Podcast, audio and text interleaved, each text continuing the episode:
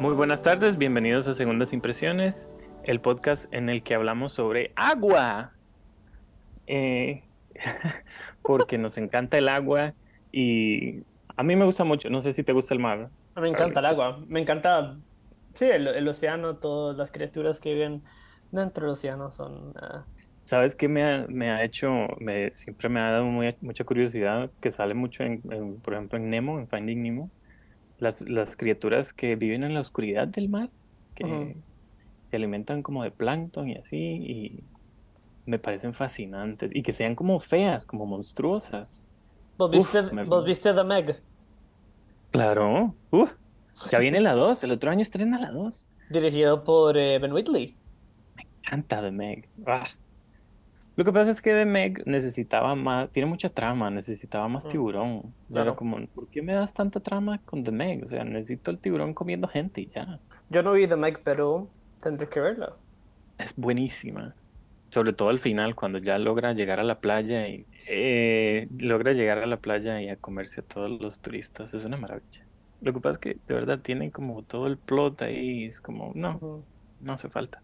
¿Qué otras películas te recuerdan el agua? Así, bueno, es curioso, te iba a decir, este año o esta temporada tenemos tres películas que distribuye Disney con temática del agua. La primera es Wakanda Forever, que tiene a Namor y toda esta cuestión de los, del, eh, la cuestión Atlantis, que los llamaron de diferente manera, no recuerdo bien. Nemo. Avatar, The Way of Water, la película para la cual, la cual hablamos hoy, y La Sirenita, que estrena ahora en marzo, si no me equivoco. Mm, Todos son con eh, efectos especiales bajo el agua, todas de diferente manera, lo cual es muy interesante la manera en que filman el agua, porque en, Black- en Wakanda Forever se nota que todos están conteniendo la respiración y se notan como la, la presión de agua, y en Avatar no, no, me parece que no se nota tanto. No sé, ¿qué otras películas de agua te gustan, Charlie? El Titanic es una buena película sobre el agua. Sobre Uh. lo- los peligros del agua. El- la gran película de James Cameron, sí, también. Ah, esa es la primera que se me viene a la mente. eh, A mí me gustan las películas de surfeadoras. Me gustan las películas de surfeadoras. Hay una que se llama. Todas estas como La Ola, una con Jessica Alba y así, ¿no? Ah, De los no. noventas, de los 2000. Sí, sí, sí, esas, esas son vacilonas. Eh, vi una hace poquito que de, mm, de el gran Takeshi Kitano que se llama A Scene at at the Sea, que me gustó mucho. Ok, ok. Estoy buscando a ver porque se me ocurre, vi hace poco con Tiki, que no es tan buena. Mm, ah, o se me ocurre Unbroken, pero esas son como películas que, de la gente que queda atrapada, o sea, claro. sin nada más en el mar. Em, de, podríamos hablar de Tiburón, Jaws, la claro. original. Ah, o La forma del agua, Shape of Water, de Guillermo Mm. del Toro. A mí me parece que una de las grandes, grandes películas sobre el mar y el océano es eh, eh, Tabú de F.W. Murnau, la película Mm, del ok. 31, que me parece, de hecho tiene Mm. como eh, paralelas interesantes que podríamos conversar entre esa película y eh, la película, La de hoy. la de hoy, sí, la de la gran película de James Cameron. Ok, estoy, antes de, estoy viendo una lista antes de seguir. Tengo aquí Moana, película de agua, muy, muy linda. Que hay muchas animadas. Surf's Up, que también es de, de unos pingüinos que surfean, que me parece graciosísima. Es un mockumentary. Ah, Luca, hace poco, la de Pixar. Este, A Bigger Splash, de Luca Guadagnino, que hace poco la, pues conversamos sobre Luca. Me aparece, eh, bueno, Titanic también está Poseidón, el, este que se vuelca la, este, pues completamente. A mí, se- a mí me parece la película, me parece súper entretenida, me gustó. Ah, Poseidón. Sí, sí. Güey, pero ¿cuál de los dos? El, el- La nueva, el- el- la, la nueva, la de Kurt Russell, ¿verdad? Sí, es interesante, es, divertida. Sí, sí. Curiosamente, todas son animadas porque es tan difícil filmar en el agua y filmar el agua. Claro, claro, es verdad. O, o sale muy, muy costoso, porque de cómo haces para hacer un tanque de agua o cómo haces para filmar afuera, la logística debe ser tremenda. Recuerdo, digamos, eh, la de Harry Potter, la 4, que tienen que filmar bajo el agua un montón. Este, hay otra que, que filman también como en un tanque, no me acuerdo cuál. Está una que se llama The Wave, la ola, que esa era, eh, creo que es danesa. que me parece muy buena, sobre una ola gigante. Y todas las de tiburones, o sea, ah, la que más me gusta es la de Blake Lively, que se llama The Shallows, me parece fantástica. Es muy, muy, muy entretenida esa película. Pero, digamos, estas son películas que el agua no es protagonista, es como parte de y donde sucede algo, es como locación, de locación o de ah, un detonante hacia algo, o donde viven las, eh, el tiburón vive en el agua, cosas así, ¿verdad? Entonces, ¿cómo hacemos para llegar a Avatar, que Avatar sí es sobre el agua? Está en el título. Es el, protagonista de la película, tal vez. ¿Será el protagonista de la película? O, o, hay, más, porque, digamos, James Cameron mete en tres horas, diez minutos, tanta, pero tanta narración, tanta historia, que no sé si el agua se diluye un poco ahí. ¿Qué dices? ¿Cómo lo ves? Creo que yo estoy de acuerdo con ese, con ese análisis. Creo, creo que eso es parte de mis problemas con la película, que tal vez narrativamente, estructuralmente se siente un poco desbalanceado, en mi opinión. Ok, ok. Creo que vamos a estar en lados opuestos del ring ahí. Ah, porque a mí me parece fantástica, una película tan fantástica, a pesar de sus fallas, que sí las puedo reconocer, pero me parece que la experiencia fue tan inmersiva, incluso sin haberla visto no en IMAX ni en 3D ni nada de eso, porque yo no la vería en 3D, me parece que no, no vale la pena, no es necesario. Ah, pero me pareció una película fantástica. Casi, eh, por lo menos estructuralmente, un, no voy a decir un refrito, un remake, sino es como que estructuralmente James Cameron agarra la primera y copia, pega con diferente historia, pero la estructura, digamos, el esqueleto de la película me parece que es lo mismo, que son tres actos, uno, cada uno muy diferente del otro. El primero, voy, voy de una vez porque hay mucho de qué hablar aquí. El primer acto es, por lo menos en la segunda, toda la, eh, la, famosa exposition, explicarnos qué es lo que está sucediendo, explicarnos por qué esto está aquí, conocer los personajes, ubicarlos, ubicarlos temporalmente y espacialmente y poner una pequeñita escena de acción ahí como para subir el riesgo un poco. Eh, luego viene un giro narrativo que ah, hace que los, nuestros héroes tengan que huir o tengan que viajar de un punto a otro. Que en la primera Jake Sully entonces lo que hace es convertirse o, se mete en el avatar y lo que hace es irse al mundo de ellos. En, la en esta película ellos tienen que huir y se van al mundo de los avatares o de los Navi, perdón, de agua, que se llaman algo diferente, no me acuerdo bien. La segunda hora, por lo menos en la primera y en la segunda, es explorar el mundo que ha inventado James Cameron. La segunda hora es las dos películas, por lo menos eh, sobre todo aquí en la segunda, la película se detiene narrativamente y no sucede absolutamente nada más que explorar el mundo, ver que los personajes se adapten a su entorno, etc. Eso sucede con Jake Sully en la primera, aquí sucede con toda la familia, con la tribu del agua. El tercer acto, a partir de la tercera hora, es una gran, inmensa escena de acción. Eh, que en la primera sucede a partir de cuando llegan los, los del aire o los humanos a destruir el árbol grande, el, árbol donde ellos vivían, y de ahí pues hay más, es en acción, acción, acción, acción. Aquí sucede desde que quieren eh, encontrar una de las ballenas, perdón, estoy malísimo para los nombres que inventaron, que inventó James Cameron ahí, pero quieren, quieren eh, em, cazar esta ballena, el, el hijo de una ballena que ya habían asesinado, y entonces eso es el detonante para que todo suceda como la escena de acción en el agua y en, en este barco. Me parece interesantísimo que James Cameron eh, podría decirse que se autoplagia a sí mismo porque toma lo que funciona de la primera y lo vuelve a hacer, nada más cambiándole un poco los, eh, los personajes y como los beats emocionales. Y pues nos, nos, tiene este, este gigante película que no es tan, no es digamos una épica, porque sucede que sería como en uno o dos meses, nada más es el tiempo que sucede digo yo, no sé, pues nos presenta con, con, con, una continuación a, una, a la película más exitosa de todos los tiempos em, que por lo menos a mí me pareció fantástica. Ahora, la conversación quiero que la, que a ver si la podemos separar, que no sé si será posible y te planteo esa pregunta.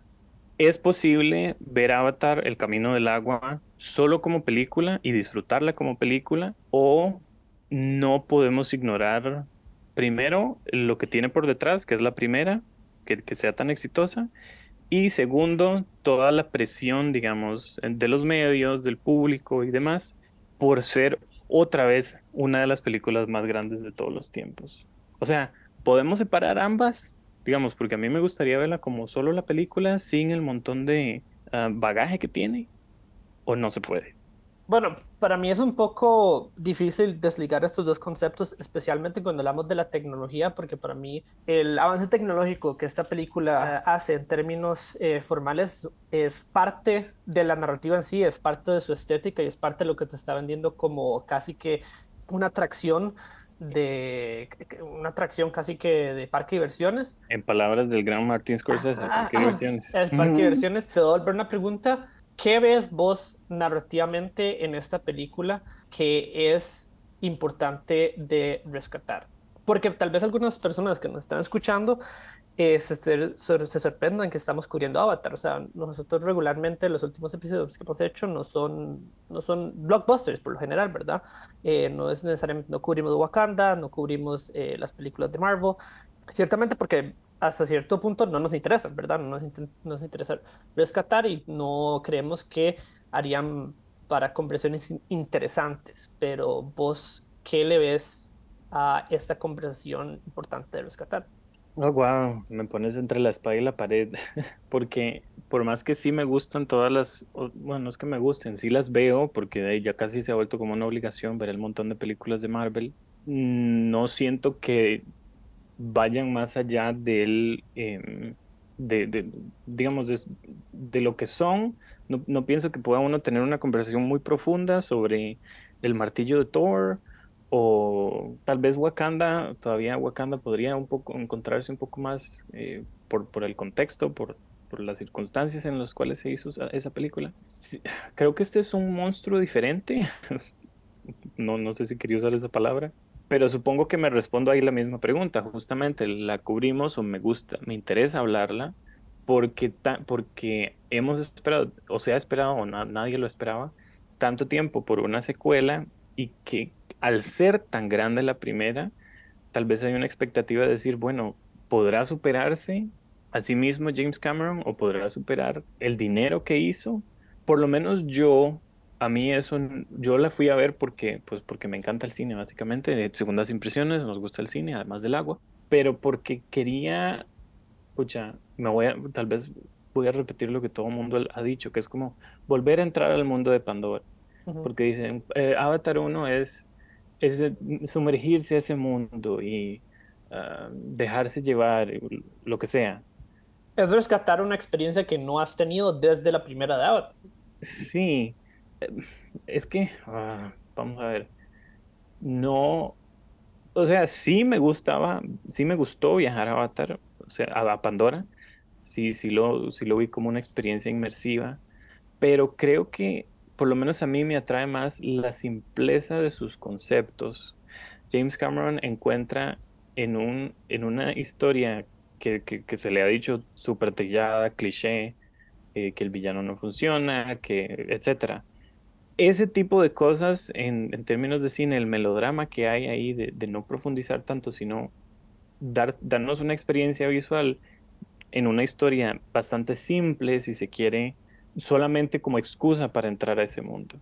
A mí el manejo de esa historia sencilla, casi simple, es lo que me llama la atención, porque si está bien hecho, y me parece que sí lo está, puede llegar a tener repercusiones emocionales muy grandes, ¿no? Y a mí, por lo menos en términos narrativos, me llega porque su narración da paso a que la emoción que se siente a través de sus personajes funciona. Entonces, más que o sea, está todo, es la experiencia visual, es, eh, es volver a ese mundo, es maravillarse por lo que dices, el, el avance tecnológico.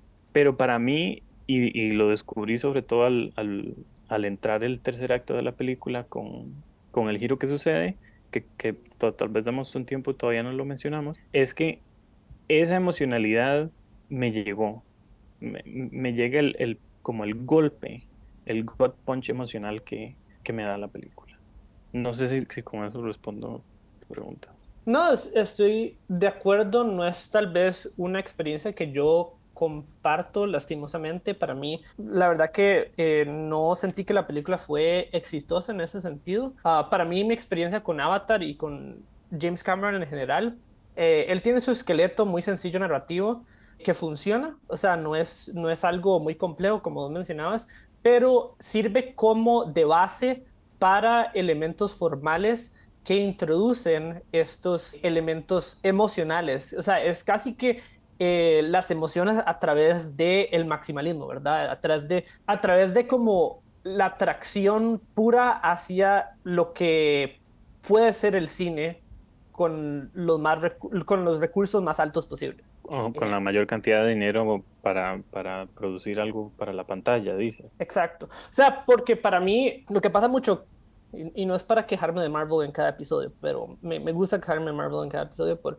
porque es fácil quejarse de Marvel, pero para es mí... Que sí, se para presta para eso. Ah, se presta para eso, pero es, siempre, siempre queda de lado la narrativa porque se enfocan tanto en elementos narrativos como establecer el siguiente, el, el siguiente episodio, los voy a llamar episodios desde ahora, el siguiente episodio o introducir a ciertos personajes que dejan de lado los elementos formales que debería ser como las escenas de acción, la edición, el, el uso del CGI, cosas así, que James Cameron en esa película sí sabe utilizar y manejar eh, de forma eh, experta, ¿verdad? ¿Cómo hace uno entonces? Porque James Cameron, ¿qué es lo que nos está vendiendo?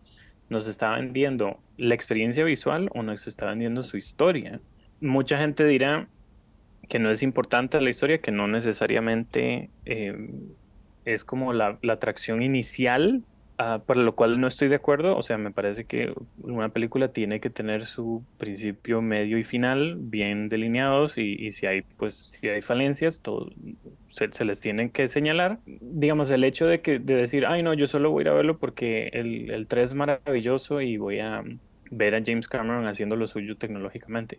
No, o sea, uno va al cine, uno ve la película porque quiere dejarse llevar no tanto por lo visual, sino porque la historia lo envuelve a uno y porque la historia uno puede encontrar un personaje, una escena, elementos con los cuales uno puede identificarse o con lo cual uno puede decir, oh, ok, eso está tan bien hecho que respeto la visión de este, de este director de mostrar algo así en pantalla. El envoltorio, es que a mí el envoltorio no, no me, no termina de, de, ser un, factor, un, factor un factor grande para mí, un, pienso en Jaws, ahora que estamos hablando de Jaws, de tiburón, no es necesario tanto efecto especial para contar una buena historia.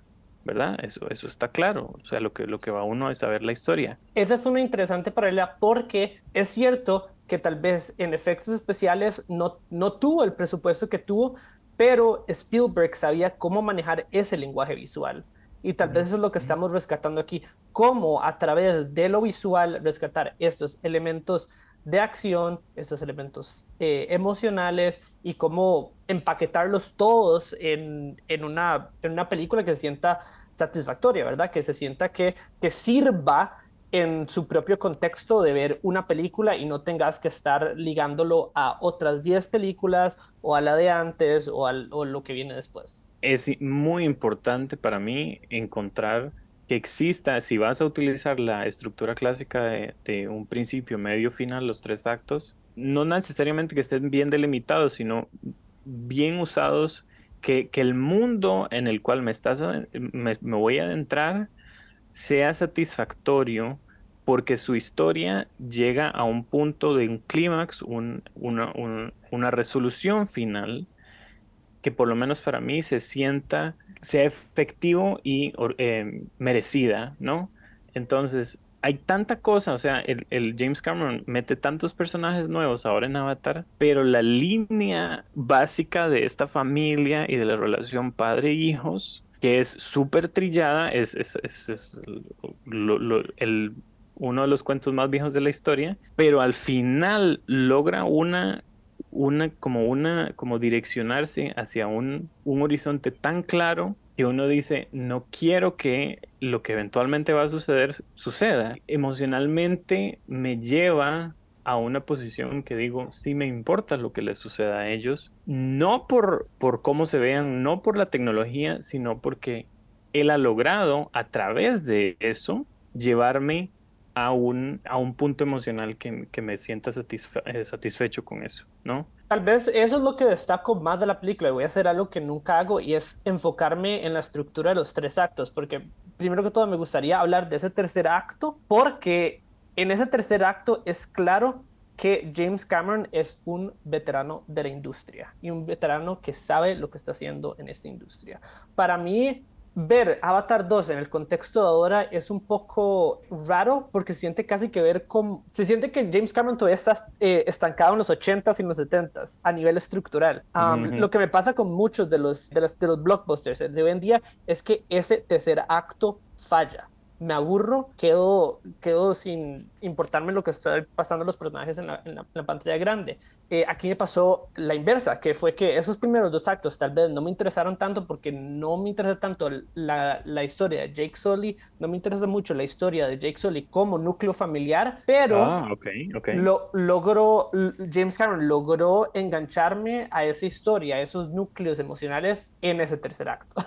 Bueno, velo de, de esta manera. Para que funcione el tercer acto, eh, que funcione esa gigante escena de acción de una hora que logra James Cameron, que por cierto es para mí lo, más emocionante que he visto en cine este año, me pareció fantástica. Desde el momento en que está el riesgo de que el, el, hijo de ellos, ¿cómo se llama? Loak, está en riesgo y, y, entre como que todos empiezan, van a ir a salvar a la ballena, ese tipo de riesgo lo sentí tan bien hecho y me pareció tan orgánico que entonces eh, eh, lo que dices, el núcleo familiar es la parte micro para el tema macro, que es la cuestión de las ballenas, y, y ahí se vuelve, ahí llega, eh, en el concepto ambientalista, que las ballenas en ese mundo son, ah, eh, son atacadas, son cazadas, en este mundo también. Entonces, me parece que la tecnología hace que uno se envuelva en ese mundo más fácilmente que, em, o sea, en una película como dices, de los 80, por la cuestión de los efectos especiales. Y creo que por eso funciona ahora, porque entonces conforme avanza, no sabemos cómo va a verse en los efectos especiales en 20, 30 años. Pero al día de hoy es la manera más inmersiva que uno puede tener a ese mundo, pero con la estructura vieja que hace más fácil la identificación del espectador con el personaje, por lo menos en, lo que a mí respecta. ¿Qué es lo que sucede? Eh, James Cameron hizo esta, tiene esta película desde hace años, ¿verdad? En su mente y te aseguro que es, debe ser súper cuadrado en términos de decir, esta es la historia que voy a contar y punto. Que parece que no fue así, parece que trajo unos escritores y, le, y tuvieron que reestructurar eso. Pero empezó a filmar en el 2017, si no me equivoco. Entonces, de todas maneras, el cine ha cambiado un montón desde el 2017. Podría decirse que estamos viendo una película de hace casi 10 años con la tecnología de hoy en día. No sé si tiene su sentido. No. Lo cual me parece fascinante porque entonces lo que rescata o lo que se está rescatando en la campaña publicitaria y demás y, en los, medios es vean, lleguen a ver esta tecnología impresionante porque eh, es lo último en el cine y es el parque de diversiones, etcétera, y, y cuando uno salga, pues no será el mismo, si se quiere.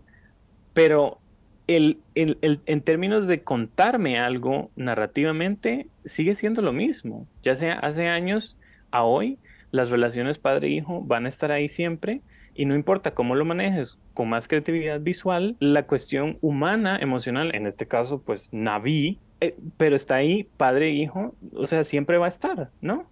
Entonces, voy a devolverme a, la escena de acción porque es lo que querías hablar. ¿Cómo es que es tan efectiva la escena final eh, o, la secuencia final del barco que, que se da la vuelta?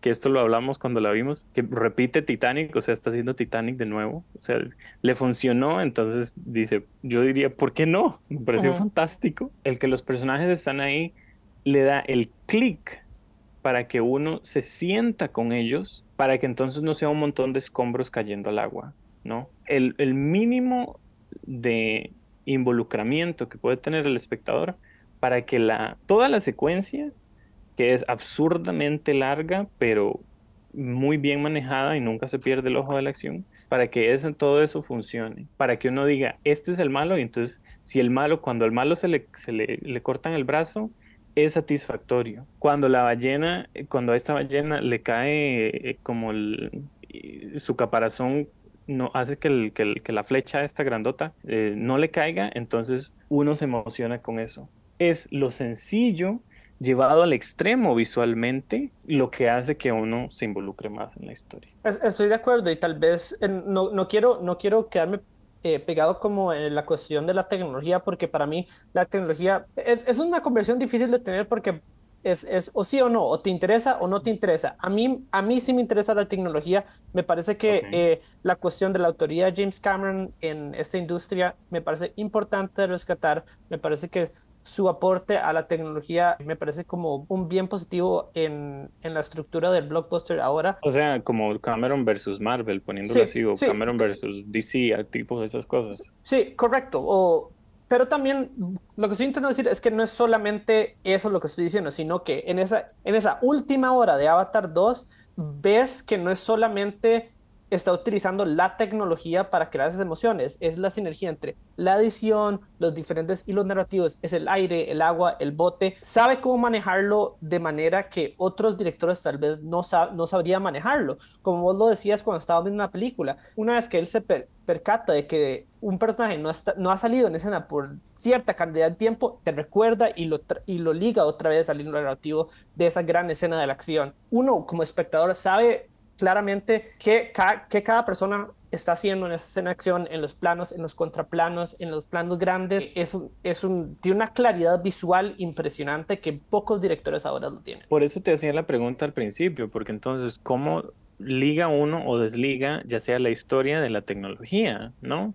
O sea, ¿qué pasaría si, digamos, lo que hablábamos, West Side Story no necesitara mucho efecto especial? ¿O qué pasaría si este, no se me ocurre alguna otra. Digamos, una de las películas muy dramáticas necesitaran de los efectos especiales para funcionar, ¿no? ¿Qué pasa ahí?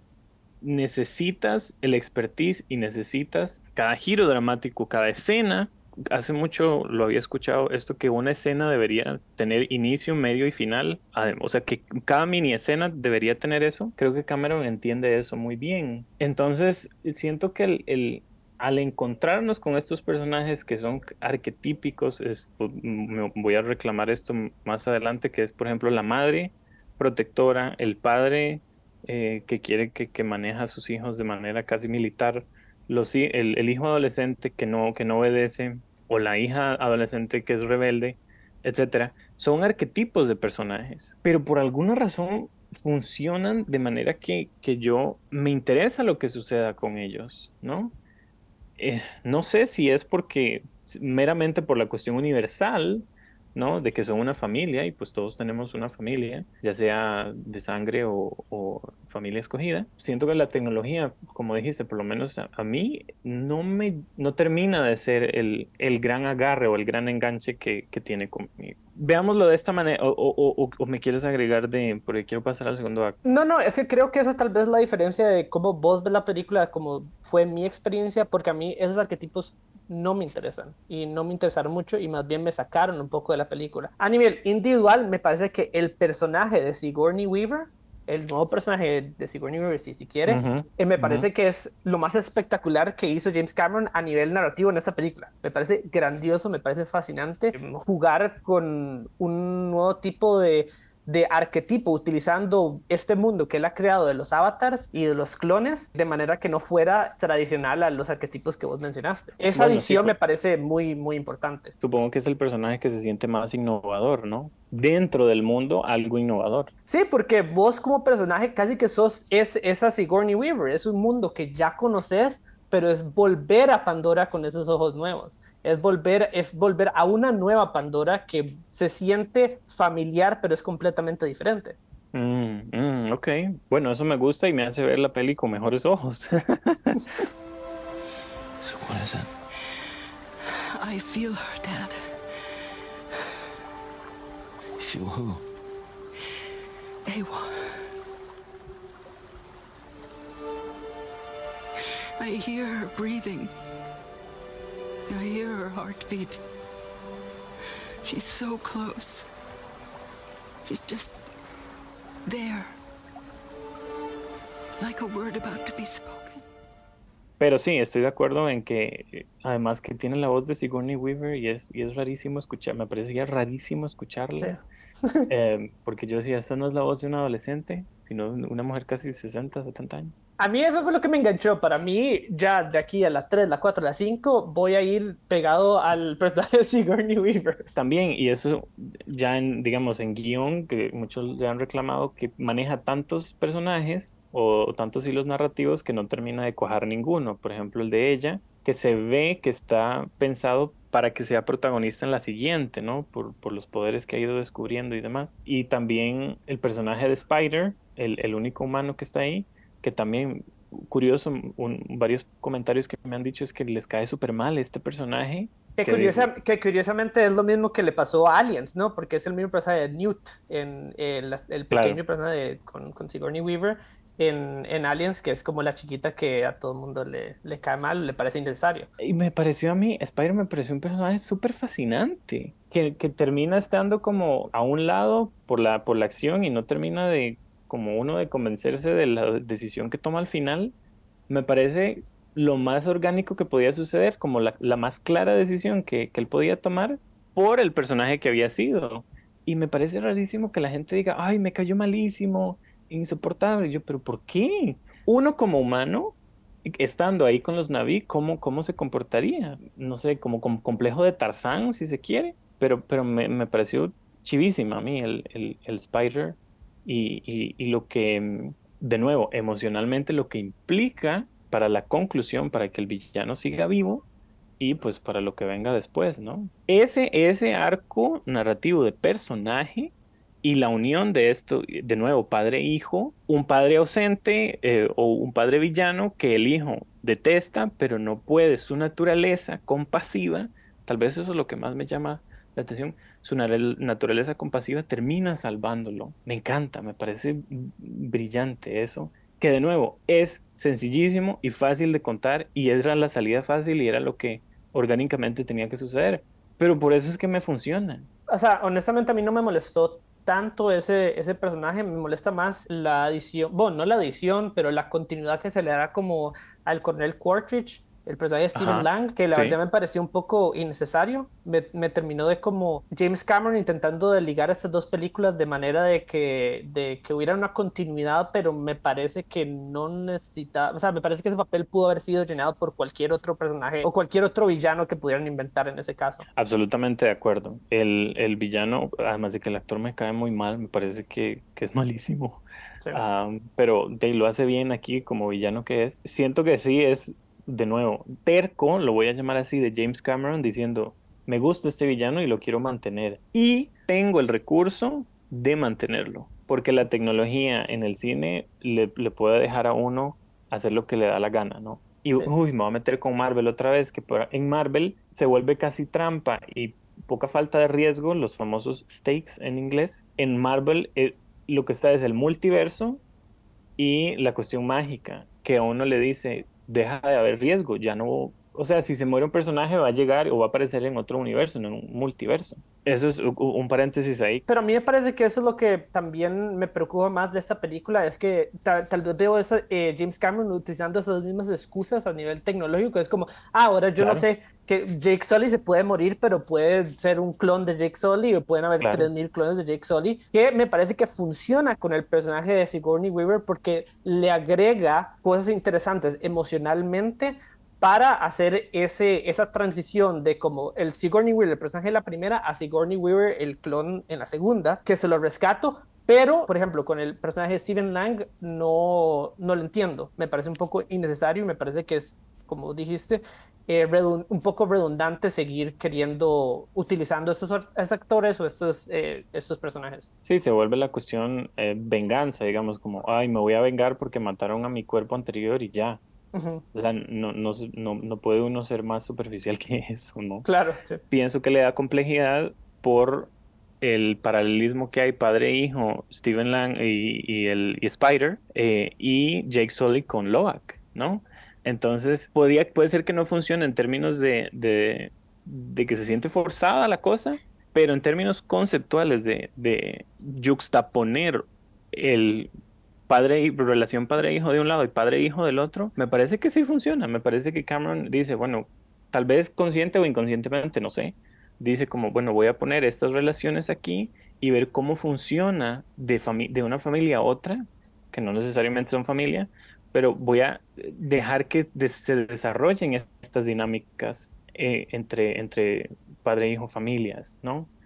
Eh, ya, ya, ya, ya entendí, o sea, estás diciendo que como James Cameron tiene como ideas que, que tal vez no funcionan en la película, pero son ideas que están desarrolladas eh, de manera temática en vez que como el Capitán América sale en, en Infinity War número 6 porque podemos traer el Capitán América Infinity War número 6. Correcto. En la primera era la historia de amor, o sea, eran ellos dos, eh, eh, ¿verdad? Enamorándose, ella siendo la más ruda, se llama Zoe Saldana, la actriz, ay, no me acuerdo cómo se llama. Ay, Charlie. Neytiri. Neytiri, sí. Ay, qué mal estoy yo con los nombres. Me acuerdo del de Jake Sully porque lo dicen mucho y porque ella le dice Majek. Ah, me encanta. La primera era eso, el, el romance entre ellos y el descubrimiento de este nuevo mundo. Pero entonces supongo que James Cameron encuentra y decide expandir un concepto eh, encontrándolo en, en, dos lugares diferentes. Eso me encanta, me parece muy bien hecho. De nuevo, se repite lo que dije al principio de la primera, porque en la primera bota el árbol, tira el, el árbol gigante, el, el, el, hogar de ellos. Aquí encuentra entonces el paralelismo, paralelismo de nuevo de la ballena que asesina a la madre, esta que, que, que le sacan el, como este elixir extraño, que no me voy a meter con ese elixir porque tremendo. Eh, la evolución del Unobtainium, lo paraleliza con Loak y la ballena hijo, que entonces esta ballena, este ballena, supongo que es macho, no sé, está, lo, rechazan por haber atacado a los, a los humanos, creo, no me acuerdo bien, pero porque él había visto que, que los humanos habían asesinado a su madre, ¿no? Entonces, y se me está explotando el, el cerebro ahorita, es James Cameron nos pone la cacería de la ballena y al mismo tiempo el hijo que vio a su madre morir, las repercusiones que eso puede tener, ¿no? Entonces, de nuevo, me sirve todo emocional y conceptualmente, porque uno se identifica con eso y uno dice, ¿qué pasa con las ballenas reales de nuestro planeta, del, agua? ¿No? Y la relación que tiene madre-hijo, que al, al, morir su madre, esta, este, esta ballenita em, o ballenota tiene un deseo diferente y se desarrolla de manera diferente. Mientras que el, el Spider, al ver a su padre y al relacionarse con su padre, desarrolla una compasión diferente. Que, que, podría no, no necesariamente haber desarrollado si no lo hubiera conocido. O una versión de su padre, si se quiere, ¿no? Porque entonces se vuelve eh, un enredo que no es su padre, sino es la memoria de su padre justo antes de nacer. Entonces, la cuestión tecnológica se vuelve tan complicada, tan compleja, que uno lo puede hacer el nitpick y, decir, bueno, esto no funciona aquí, esto no funciona allá, así. Que yo digo, no, o sea, no, deténganse y dejen que James Cameron los envuelva visualmente y que me funcione el concepto a mí, en ese, los, conceptos que te digo, ¿no? Ese, ese primer acto tal vez se siente un poco muy James Cameron queriendo ser como el, el anfitrión narrativo eh, más tradicionalista, pero al mismo tiempo quiere como ampliar sus horizontes en, ese, en, en la manera narrativa al, puro final. Todavía no está al punto donde yo vea a James Cameron como un autor con una seguridad narrativa o como confianza en sí mismo en ese sentido. Mm. Para mí la última hora funciona tanto precisamente porque él confía en su audiencia y confía en sí mismo en que la audiencia puede eh, y puede, puede estas cuestiones emocionales pueden llevarse a cabo, a cabo de manera estructural a través de una gran escena de acción. Y yo no necesito esa primera hora, pero cada vez lo veo más desligarse de esos tropos narrativos que él va construyendo y por eso, aunque no es una película que me guste, es una película que yo respeto sumamente y que más bien me emociona aún más para ver la tercera entrega de Avatar de la franquicia de Avatar. ¿Verías, verías la tercera? Ah, sí, claro. Cuatro, cinco, seis. todas las que haga. Eh, me gusta eso lo que dices, tal vez eh, pensemos en, lo- en los primeros dos actos porque yo quería hablar sobre todo del segundo. A mí me aburrió montones ese, esa introducción muchísimo también. Eh, la, la cuestión cuando hay una persecución o se disparan entre ellos. O sea, si a mí me saca en una película sacas un arma y empiezas a disparar entre ellos, excepto que sea algo tipo Mad Max o ambulancia, como ya hemos hablado, me aburre porque sé que no les va a pasar nada.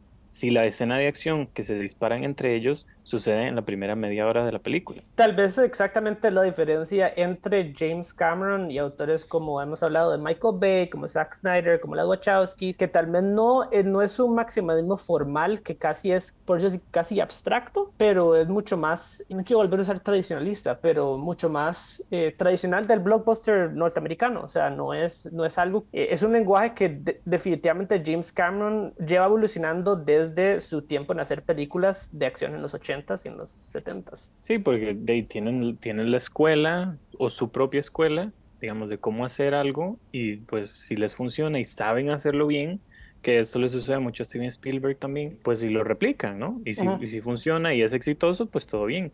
Siento que el Michael Bay y, este tipo de otros directores van un poco más allá y Sí, son más nuevos, no son ajá. tan gustados. Ujú. Entonces, eh, tratan de buscar nuevas maneras que no necesariamente pueden servir la narrativa, pero empujan el límite de lo que se puede hacer en, en el cine, ¿no? Pero que al final es contarme una historia, o por lo menos emocionalmente, en, mi caso.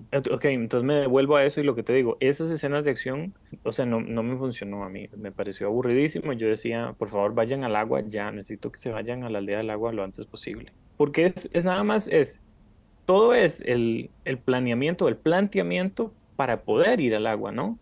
Es casi una mini película para, lleg- para, para que sea la excusa de que se puedan ir al, a la tribu del agua. Sí, Por- claramente porque a través de la película, o sea, el primer acto, el segundo acto, que ciertamente lo veo tal vez como un fallo narrativo, que es que se siente como James Cameron justificando las razones de por qué va a hacer esa gran escena de acción de una hora. Es como, bueno, tal vez yo no necesite, yo entiendo que tal vez yo no necesite esa justificación, pero eh, me hubiera gustado un poco más de, que sea más atrevido y que no necesite esos, esos enganches narrativos para poder justificar esa gran escena de acción. Te voy a decir dónde lo justifica y donde a mí yo dije, donde todo como el rompecabezas empezaba a armar de manera buena para mí. Es con la escena de Neytiri diciendo que ella no quiere dejar su hogar, Y eso es lo que más le reclamo a la peli, es lo que más me da pesar que ella no, ha sido, no haya sido mejor desarrollada o que no tuviera, digamos, más escenas. Es porque al existir este nuevo, esta nueva amenaza con la familia de Sully y Neytiri, entonces él dice, porque es terco, porque el hombre patriarcal es súper terco, como James Cameron igual, el Neytiri le dice, no me quiero ir. O sea, aquí mis hijos crecieron y aquí yo crecí y no es justo que me estés dejando otro lugar por huir. Ese, ese conceptito ahí que queda un poco botado, ¿no? El, el de ella reclamándole a él, me pareció increíble. Porque entonces digo, hay una razón por la cual se tienen que ir, que entiendo con mi mente lógica, pero la razón emocional de querer quedarse y de que ella esté resentida tal vez el resto de la peli, ah, que no sucede porque no la, no la vemos tanto, es algo que me funciona en términos de guion. Y me parece que esa idea está- hubiera sido muy interesante que desarrollara, ¿no? ¿Qué pasa? Se distrae con los hijos, se distrae con las ballenas, etcétera. El montón de cosas con la cuestión de Spider y su papá. Por mí, a mí que no me gustan tanto las pelis largas, hubiera durado cinco horas si me permite desarrollar ese tipo de, esa narrativa, ¿no? E- esa historia, ese, ese concepto pequeño que sale ahí de la, de la familia y del resentimiento que hay una esposa con, con su marido, de decir, no me saques de mi hogar. Porque entonces él luego súper explícitamente dice, el hogar es donde está la familia, no necesariamente es un lugar. Este mensaje del home, ¿verdad? No la casa, sino el hogar. Da paso, no sé si querías decir algo, pero eso da paso al segundo acto o la segunda hora, que me parece que, o sea, más que la escena de acción, la, última, la última hora de acción ahí, me parece incluso mejor. Esto lo, lo hace también la primera, por eso le dije que se repite en, el esqueleto. Cuando Jake va y se, se adentra en Pandora, la narrativa se detiene para que él pueda cazar, que pueda como conocer las costumbres de los, costumbres de los Na'vi y demás. La peli ahí se detiene. Aquí no solo se detiene, sino que frena y se zambulle y nada y hace burbujas y, y visita las medusas y busca cómo respirar bajo el agua. Eh, la segunda hora, por lo menos en términos de cine, se detiene y no sucede nada. Y Sí. eso me encanta. Me encanta, me encanta, me encanta. Que de ahí viene la cuestión de, el, de la, cuestión visual, que yo te diría, si me das tres horas de estar en ese mundo bajo, bajo el agua acuático, toman, toman todo mi dinero. Me parece, parece increíble que él tenga la, el poder de parar su historia, de parar la película y decir, pasemos un rato, vamos a la playa, pasemos un rato aquí en el lago, a conocer a mis nuevos amigos. Es- Estoy completamente de acuerdo y tal vez eso me parece más lo más fascinante de la cuestión tecnológica de esta película, que además de poder hacer estas eh, increíbles escenas de acción, eh, la película casi que se vuelve como una película casi como etnográfica y tal vez quería Sí. aquí, aquí li- ligar el, el tema de tabú con Burnout, que es que ahora James Cameron tiene el presupuesto no solamente para crear el mundo que él quiere crear, pero explorarlo, o sea, Mm, cuáles son las costumbres, cómo se ven los animales, cómo estos animales interactúan. O sea, no es solamente Pandora, pero estamos viendo un mundo donde Pandora tiene, no, no solo son los Navis, pero son estas otras tribus que viven en otras partes de Pandora que no vimos en la primera. Está, está agregándole a la propuesta de la primera y no yéndose para atrás, que a, muchos, que a muchas secuelas le pasan, es el problema con muchas secuelas eh, hoy en día. Ese, ese, ese, ese avance tecnológico tal vez es uno de tal vez las propuestas más interesantes de, de esta película. que lo, lo convierte y, en lo que decíamos del blockbuster, que no utiliza la tecnología para hacer escenas de acción, que, o sea, sí la utiliza para explotar cosas, para romper, etcétera. Que eso es lo que, digamos, las películas gastan efectos especiales en explotar cosas, en destruir edificios, por ejemplo Godzilla vs. Kong, que se derriben las, las torres, etcétera. James Cameron utiliza esta tecnología y los efectos especiales para ir bajo el agua, ¿no? Que me parece, es que son muchas cosas. La cuestión, si uno filmara bajo el agua, que parece que eso es lo que le gusta mucho, le gustaba mucho bucear, si no me equivoco, dejó de hacer películas durante mucho tiempo para aprovechar sus años, voy a decir, de juventud o años buenos en los que pudiera estar mucho tiempo bajo el agua y por eso no hizo tantas películas durante varios años.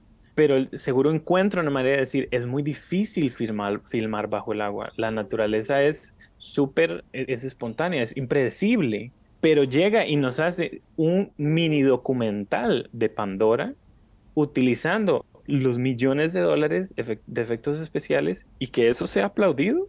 Porque entonces Marvel, otra vez Marvel, Claro, no, porque tradicionalmente un estudio hubiera pedido justifíqueme esta escena, justifíqueme esta secuencia. Claro, no vamos a gastar plata en hacer un En documental de naturaleza para una película que cuesta billones de dólares. Absolutamente. O sea, Marvel hace al Doctor, al Doctor Strange, le hace un montón de brazos y es como necesito que Doctor Strange tenga un montón de brazos porque va Justifíqueme cada brazo. sí. Claro, le, eh, lanza bolas de fuego a Wanda y necesitamos que Wanda, no sé, lo que sea. O, o, o, por ejemplo con George Miller, que se sabe que, que la, eh, la filmación de Mad Max Fury Road fue un desastre y que como faltando un mes de filmación, el estudio fue a rescatar porque dijo, usted está gastando demasiada plata y necesitamos que nos justifique o si no le cerramos y le paramos la filmación. Entonces, el poder que tiene James Cameron por terquedad y por haber pues hecho las dos películas más pues taquilleras de, de la historia, Titanic y Avatar 1, porque por ahí está Avengers también, consigue sin justificación adentrarnos a este mundo y darnos imágenes por dar imágenes, ¿no? Es increíble cómo maneja el mundo, la creatividad visual, de, de los colores, al mismo tiempo siguiendo nosotros a estos personajes que nos van a importar en la, en la secuencia de acción final, que son Loak, estos los chicos con los que se pelean, su hermano mayor. Me parece increíble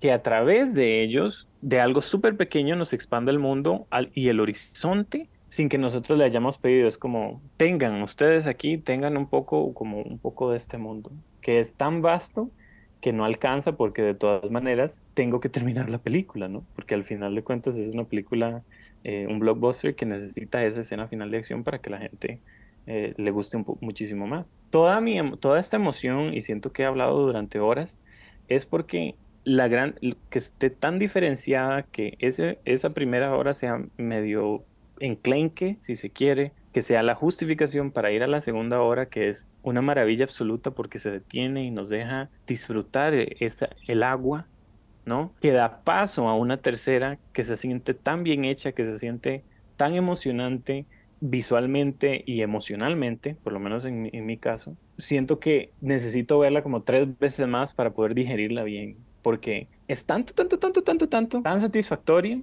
que me parece fascinante. O sea, cuando, cuando salí de ella, que la vimos hace unos, unos días, no, no, no, dos días la pensé y no podía parar de, de pensar en ella. Fue una, para mí una experiencia increíble. No, tal vez no, no cerrar, pero como... Pero bájame, bájame a la tierra, Charlie, porque sé que no tuviste la misma. Bájame, a ver, bájame el- No, creo que me estás... Bájame de mi nube, de mi está- nube estás- acuática. no, no, me estás subiendo esa nube, hermano, me estás convenciendo de que la, la, la tengo que volver a ver, la quiero volver a ver precisamente por lo que estamos hablando, o sea, tal vez lo que estamos rescatando aquí en este episodio es principalmente, es que si el cine va a ser un parque de atracciones, entonces que sea el parque de atracciones más grande posible, porque lo que pasa, hoy en, me pasa hoy en día, pero inclusive en estas películas que supuestamente son simplemente para entretenerse, sea Marvel, sea DC, sea cualqui- cualquiera de estas películas de las que estamos hablando, se sienten selladas en su propio mundo, o sea, se sienten muy insulares de alguna manera. Estas son las grandes películas que están ganando la más cantidad de plata y de alguna manera en el acto de ver esa película siento que estoy viendo una serie de televisión. No, no me, em, no me, no me dan ganas de seguir viviendo en estos mundos. En el mundo de James Cameron, James Cameron llega y dice, mi película es grande, pero podría ser aún más grande.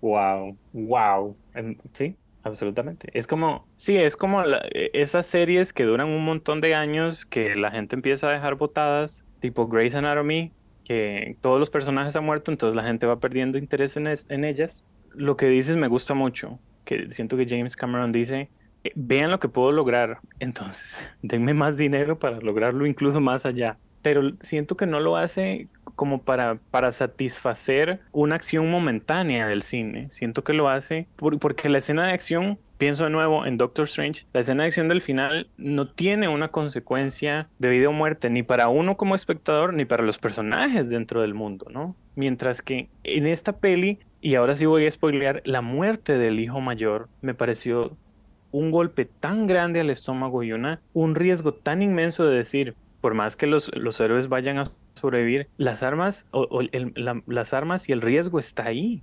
Y es muy importante cuidar a tu familia, cuidar a quienes tienes al lado, por más que, o, o sea, tus seres queridos, por más que estés peleado con ellos y así. Y la relación que tienen padre, madre e hijos es compleja, pero al final del día el instinto de supervivencia y de, que, que la madre y el padre quieren cuidar a sus hijos está ahí. Siento que el- el parque de diversiones se detiene para dar campo a esa, ese pequeño atisbo de complejidad humana en estos enormes seres azules, ¿no? Y que por eso puede llegar uno a involucrarse más, puede llegar uno a, a sentirse en ese mundo como parte del mundo, no, no como en otros, porque uno tal vez no ha experimentado o ha experimentado esas situaciones o sabe de alguien que las ha experimentado. Entonces me llega muchísimo la cuestión de los padres queriendo, padre, madre, queriendo proteger a sus hijos y que al final, y, con esto quiero ir tal vez concluyendo porque podría hablar toda la tarde sobre esta peli, al final los hijos son quienes salvan a su mamá y a su papá. La cuestión de las nuevas, voy a llorar, la cuestión de las nuevas generaciones que llegan y le dicen, eh, le dice a la mamá, vamos mamá, eh, sígueme a mí. O, o- cuando Loak llega y le dice a Jake Sully, respira de esta manera, recuerda cómo hay que respirar. O sea, James Cameron logra darle la vuelta en tres horas a, a- la tuerca de decir, no necesariamente son los padres los que van a salvar a los hijos, que, que sucedió la tragedia más terrible, que, que la pérdida del hijo mayor me parece, me parece eh, tristísima, pero llega el momento de, no sé, una nueva amenaza o de nuevo el Titanic volcándose otra vez y llegan los hijos y son quienes rescatan a su mamá y a su papá. Incluso, otra vez, el paralelismo y la juxtaposición. Spider es quien rescata y salva a su papá. No, no puedo, no puedo yo. No puedo. Voy a llorar aquí. Bueno, creo que me has convencido que tengo que volver a ver Avatar 2. Igual, o sea, yo lo, lo veo así y, y recordándola me siento que, que solamente de nuevo una pequeña cosita de lo que se ve en el montón de hilos narrativos que tiene Cameron. Que unos fallan, que, que la acción por aquí no funciona tanto, que Sigourney Weaver se oye rarísima como adolescente, que este sale Kate Winslet, ni hemos hablado de Kate Winslet, que, que se supone que rompió el récord de una actriz aguantando el- la respiración bajo el agua, como siete minutos estuvo bajo el agua. Está loca, Kate Winslet.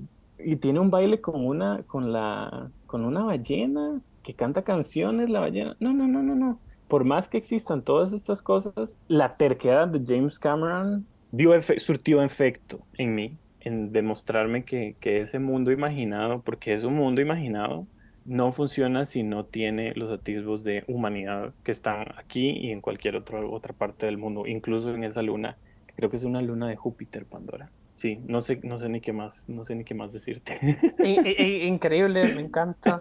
Creo que exitosamente has eh, pu- puesto el caso ante el juez eh, sobre por qué Avatar 2 es importante en nuestro momento. Ahora, mira, voy a seguir. El, no me interesa que gane plata, o sea, sí, que bien que, que sea exitosa y todo, pero, y, y, y por eso te hacía la pregunta al principio, siento que es aparte, porque la experiencia que viví viendo esta película termina con los créditos, y, y yo la vuelvo a pensar y digo, no, tengo que volver a verla y todo, pero la experiencia de verla por primera vez estuvo ahí, y la sentí al máximo, ¿no? De ahí que el envoltorio, que tenga premios, que gane mucha plata, que la gente la odie, que tenga cuestiones de, que sea racista en términos de utilizar cuestiones, estamos teniendo es- esta conversación de manera como sencilla, plenamente narrativa por, por interés de nosotros simplemente evaluar la película en estos términos, pero creo que podríamos hacer todo otro episodio del podcast hablando de la tecnología, de la cuestión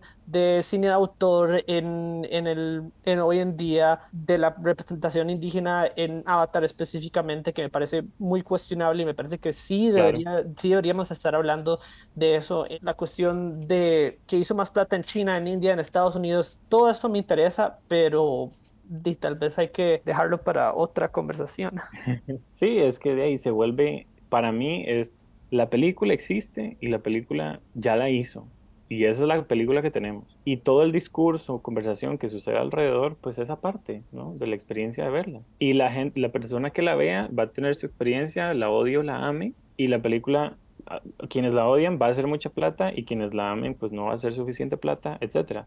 De verdad que todo es como tangencial, por lo menos en, desde mi punto de vista, a la experiencia de ver la película que tenemos, que existe, que él hizo y que nos llegó. Porque no podemos ni cambiarla ni decirle, hey, haga tal y tal cosa, ¿no? Diferente. También porque hizo, ya filmó la tercera, ¿no?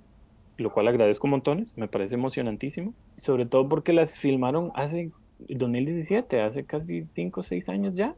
Güey, sí, más de 5 o 6 años. Entonces, la mentalidad de hoy no la podemos pasar al 2017. Entonces, tomo lo que queda y tomo, para mí saco lo- la- las, la- las cosas bonitas que me hizo sentir. Ah, no sé, dame una conclusión, Charlie, algo más que quieras Uf, comentarme. o es difícil. ¿Alguna escena, una escena así bien específica que me hayas dado? que- que Ah, te sí, claro, me queda, me rescato la escena donde el, donde el mae le cortan el brazo, me parece impresionante, como? Sí, qué bueno. Pero es, genial, una escena súper, súper Te voy a sencilla. te voy a te voy a dar una yo. Eh, Edie Falco, la que Ah, hizo claro. Mucho- durante mucho tiempo, una pinta impresionante. Sí. Y solo a James Cameron se le ocurre esta idea de gastar plata y efectos especiales en que el brazo mecánico le dé de tomar un té o un café que está tomando. Me pareció loquísimo que exista esa escena en, en- en un mar de mil escenas que Nurse Jackie, un- una de las malas que desaparece también, un personaje ahí que aparece y después no vuelve a aparecer más, pero utiliza los efectos especiales para que el brazo mecánico le dé con la taza. O sea, ¿en qué mundo sucede eso? Fantástico, fantástico, fantástico.